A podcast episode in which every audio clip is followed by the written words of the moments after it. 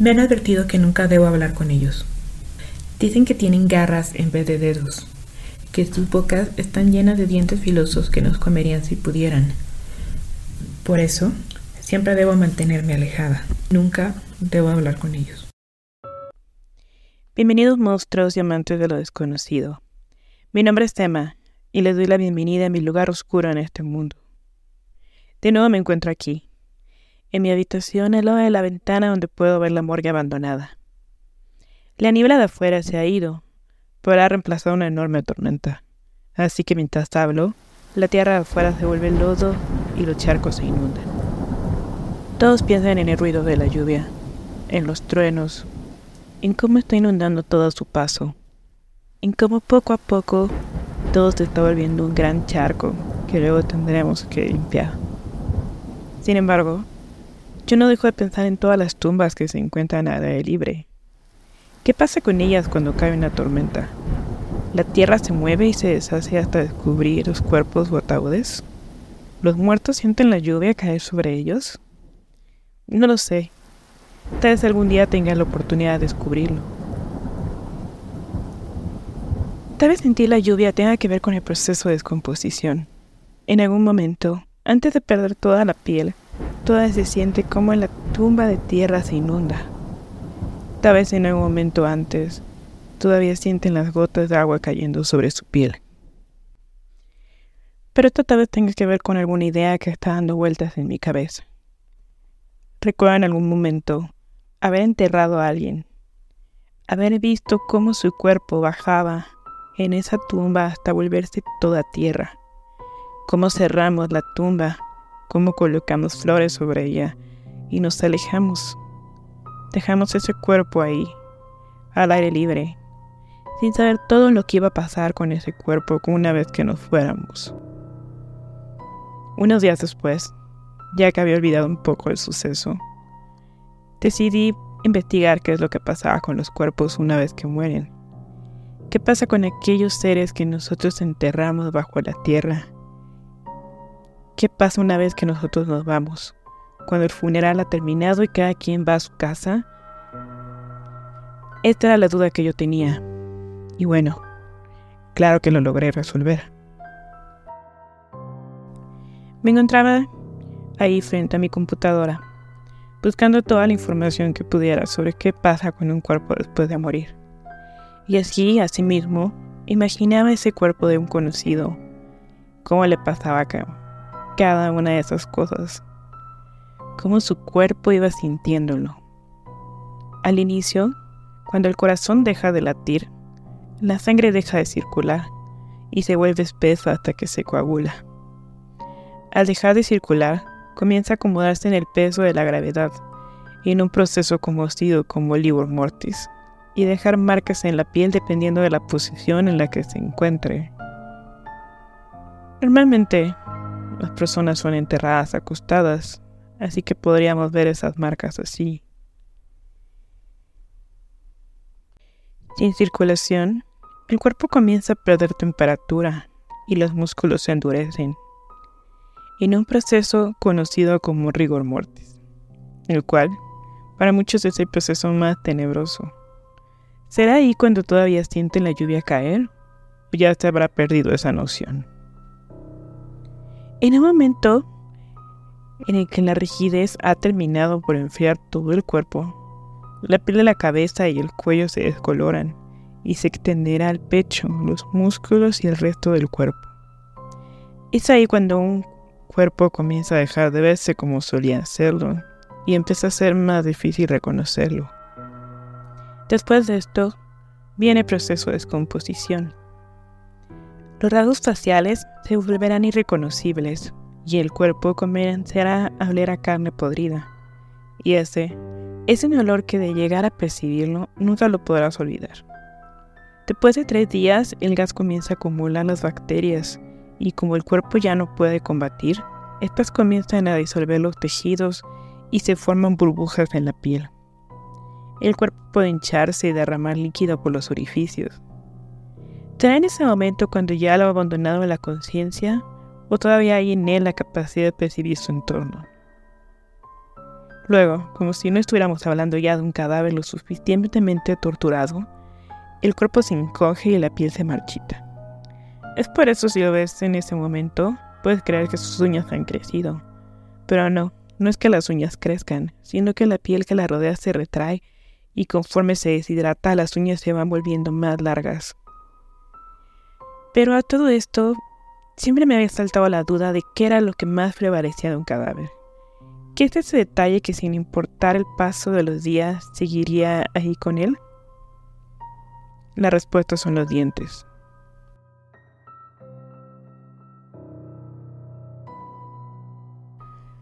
Los dientes de una persona son reconocidos como ese detalle que siempre ayudará a identificar la identidad de un cadáver. Y por ende, a veces son los que con más tiempo perduran existiendo, aun cuando el cuerpo se encuentre bajo tierra y cubierto de lluvia. Es por eso que cuando ese pensamiento llega a mi cabeza, pienso primero en los dientes de un cadáver. ¿Podemos ver dentro de una tumba y encontrarlos ahí? ¿Teníamos una sonrisa macabra riéndose de nosotros desde el interior? ¿O será que la tierra los ha cubierto completamente? Toda esta búsqueda por encontrar los restos que quedan de otro mundo me llevaron a encontrar fotos de una autopsia en particular. Parece que no soy la única que ha tenido dudas sobre los restos de un muerto, y mucho menos la única que se ha adentrado a investigarlo.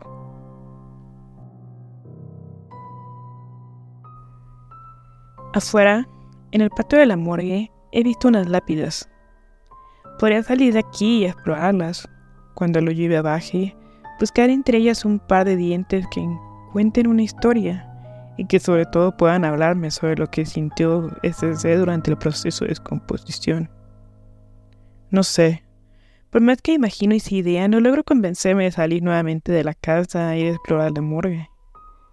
Tal vez lo haga después.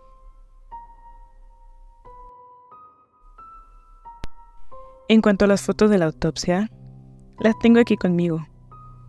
He acomodado todas sobre la cama alrededor de mí para poder analizarlas. Hay una chica. Al inicio está acomodada sobre la plancha en posición fetal. Puedo ver su tristeza. No estoy segura de cómo, pero sé que la siento. Puedo sentir la tristeza que ha trascendido a la muerte y la ha seguido hasta ese lugar. En una de las fotos puedo ver más de cerca su cuerpo. Su piel se ve delgada, casi rota, y ahí en uno de los brazos hay una marca de dientes. Alguien la mordió antes de morir, y esa mordida la acompañará por toda la eternidad. Al seguir viendo las fotos, encontré una donde el cuerpo se ve más relajado. Ha soltado la posición con la que llegó, y ahora está acostada sobre la plancha y hay una cicatriz enorme atravesando su pecho. Puedo saber por ello que la autopsia ya había terminado cuando se tomó esa foto. Y claro, como es de costumbre, hay una cinta con la grabación de esta autopsia. ¿Les gustaría escucharla conmigo? Creo que es buen momento para iniciar. 12.44 am como de costumbre, doy inicio a una autopsia en la noche. Cadáver femenino, peso 55 kilos, estatura 1,62. Este cuerpo llegó de parte de la estación de policía. Quieren que investiguemos el motivo de su muerte, ya que pareciera haber sido un asesinato por las marcas de mordidas que presenta en su brazo. Sin embargo, todo su cuerpo se ve intacto es como si hubiera muerto por pérdida de sangre. Con relación a la descomposición, esta chica no muestra rastros de ello. Se podría decir que murió hoy mismo. Sin embargo, como menciona en el reporte, no se encontró sola. Estaba enterrada con otro cadáver, mismo que sí presentaba rastros de descomposición equivalente a décadas tanto que se envió a otro centro forense para su investigación.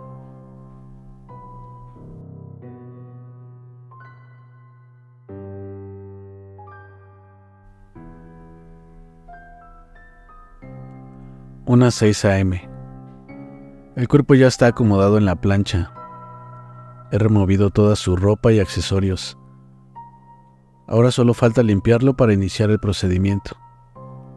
Iniciaré limpiando los restos de tierra de tu cuerpo. Mientras comienzo, ¿quieres que te cuente una historia? O si prefieres, podría ser tú quien cuente hoy el cuento de terror.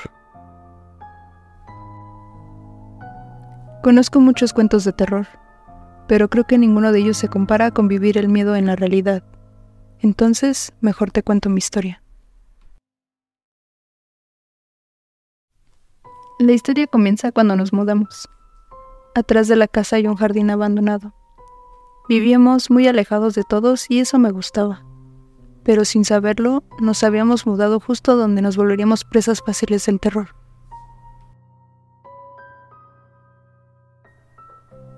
Desde el inicio sentía que algo estaba raro, pero no podía distinguir qué era hasta que lo entendí. En el jardín de atrás había un cuerpo enterrado.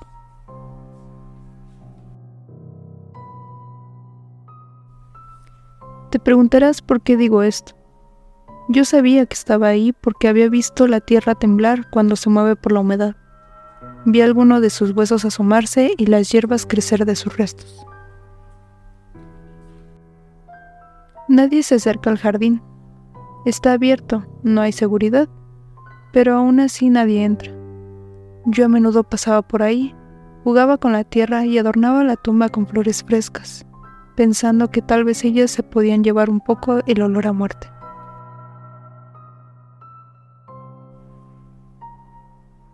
Mi madre me decía, convivir con muertos te va a succionar la vida. Cada vez que me veía con las rodillas manchadas de tierra. Fue raro. Yo pensaba que solo yo sabía del cadáver, pero al parecer todos sabían del tema.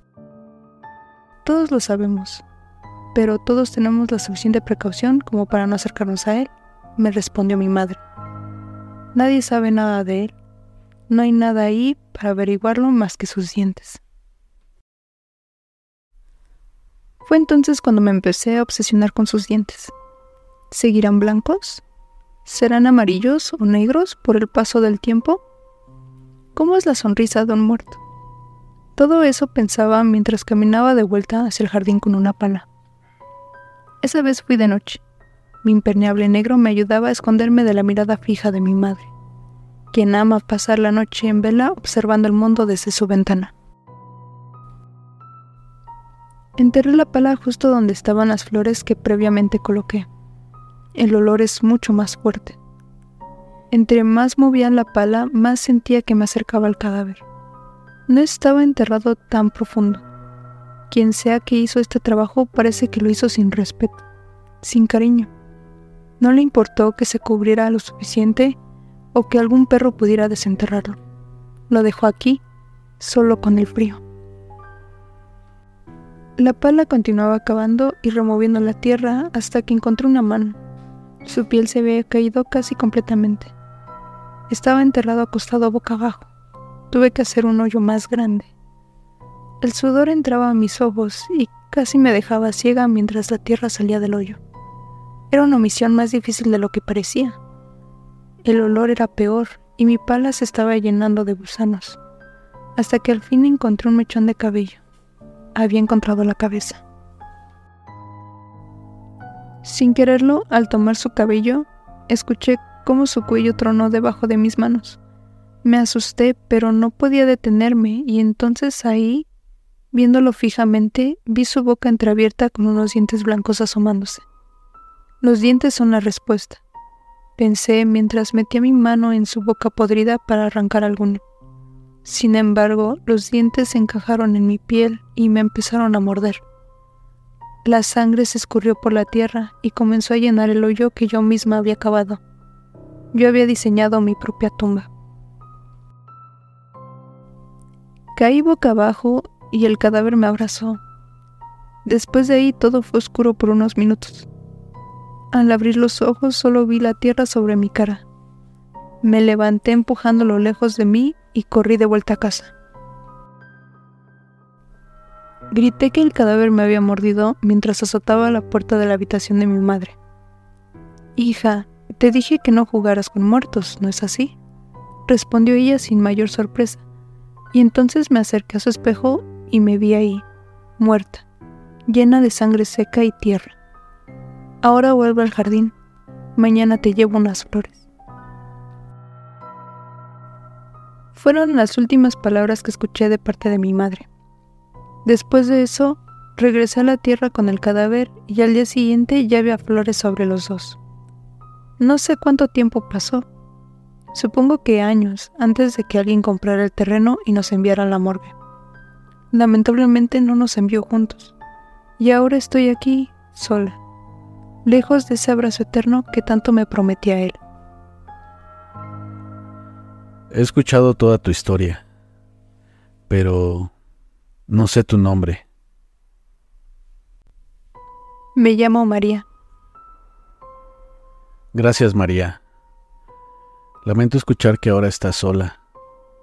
Entiendo que cuando te encontraron, la tierra estaba llena de nuevas flores. Sí, seguramente siguieron llevando flores a mi entierro. Es feo no hacerlo, ¿no? Dejar a un muerto ahí, sin recuerdos. Pero no son las flores lo que a mí me importan ya. 4.5 am. Para el reporte forense, informé que María murió por un desgarre en la piel, que provocó una pérdida significativa de sangre. No insinué el asesinato, sin embargo, estoy seguro de que lo continuarán investigando por la naturaleza del suceso. Hice anotaciones mencionando que la muerte pudo haber ocurrido en otra década con la esperanza de que así sea llevada con el otro cuerpo con quien se encontró. Al terminar la autopsia, cosí el cuerpo de María y sané sus heridas. Sin embargo, esa marca de dientes permanecerá con ella por siempre. Pronto saldrá el sol allá afuera y María será transportada a otro recinto donde no sabré más de ella. Sin embargo, Parece que me contagié de su nostalgia y he comenzado a extrañar esta historia.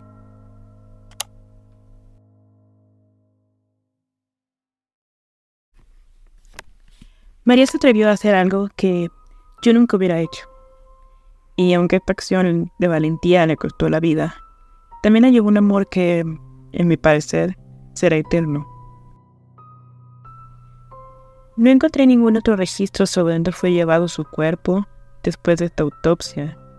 Espero que se hayan encontrado y que las marcas de esta mordida no se borren jamás.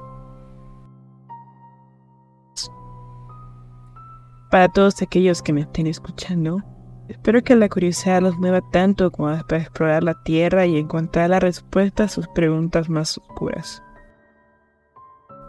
Y si es así, Espero un día poder escuchar una grabación con una de estas travesías. Por ahora he terminado. Parece que la lluvia allá afuera cesó y que los cadáveres podrán volver a descansar en paz.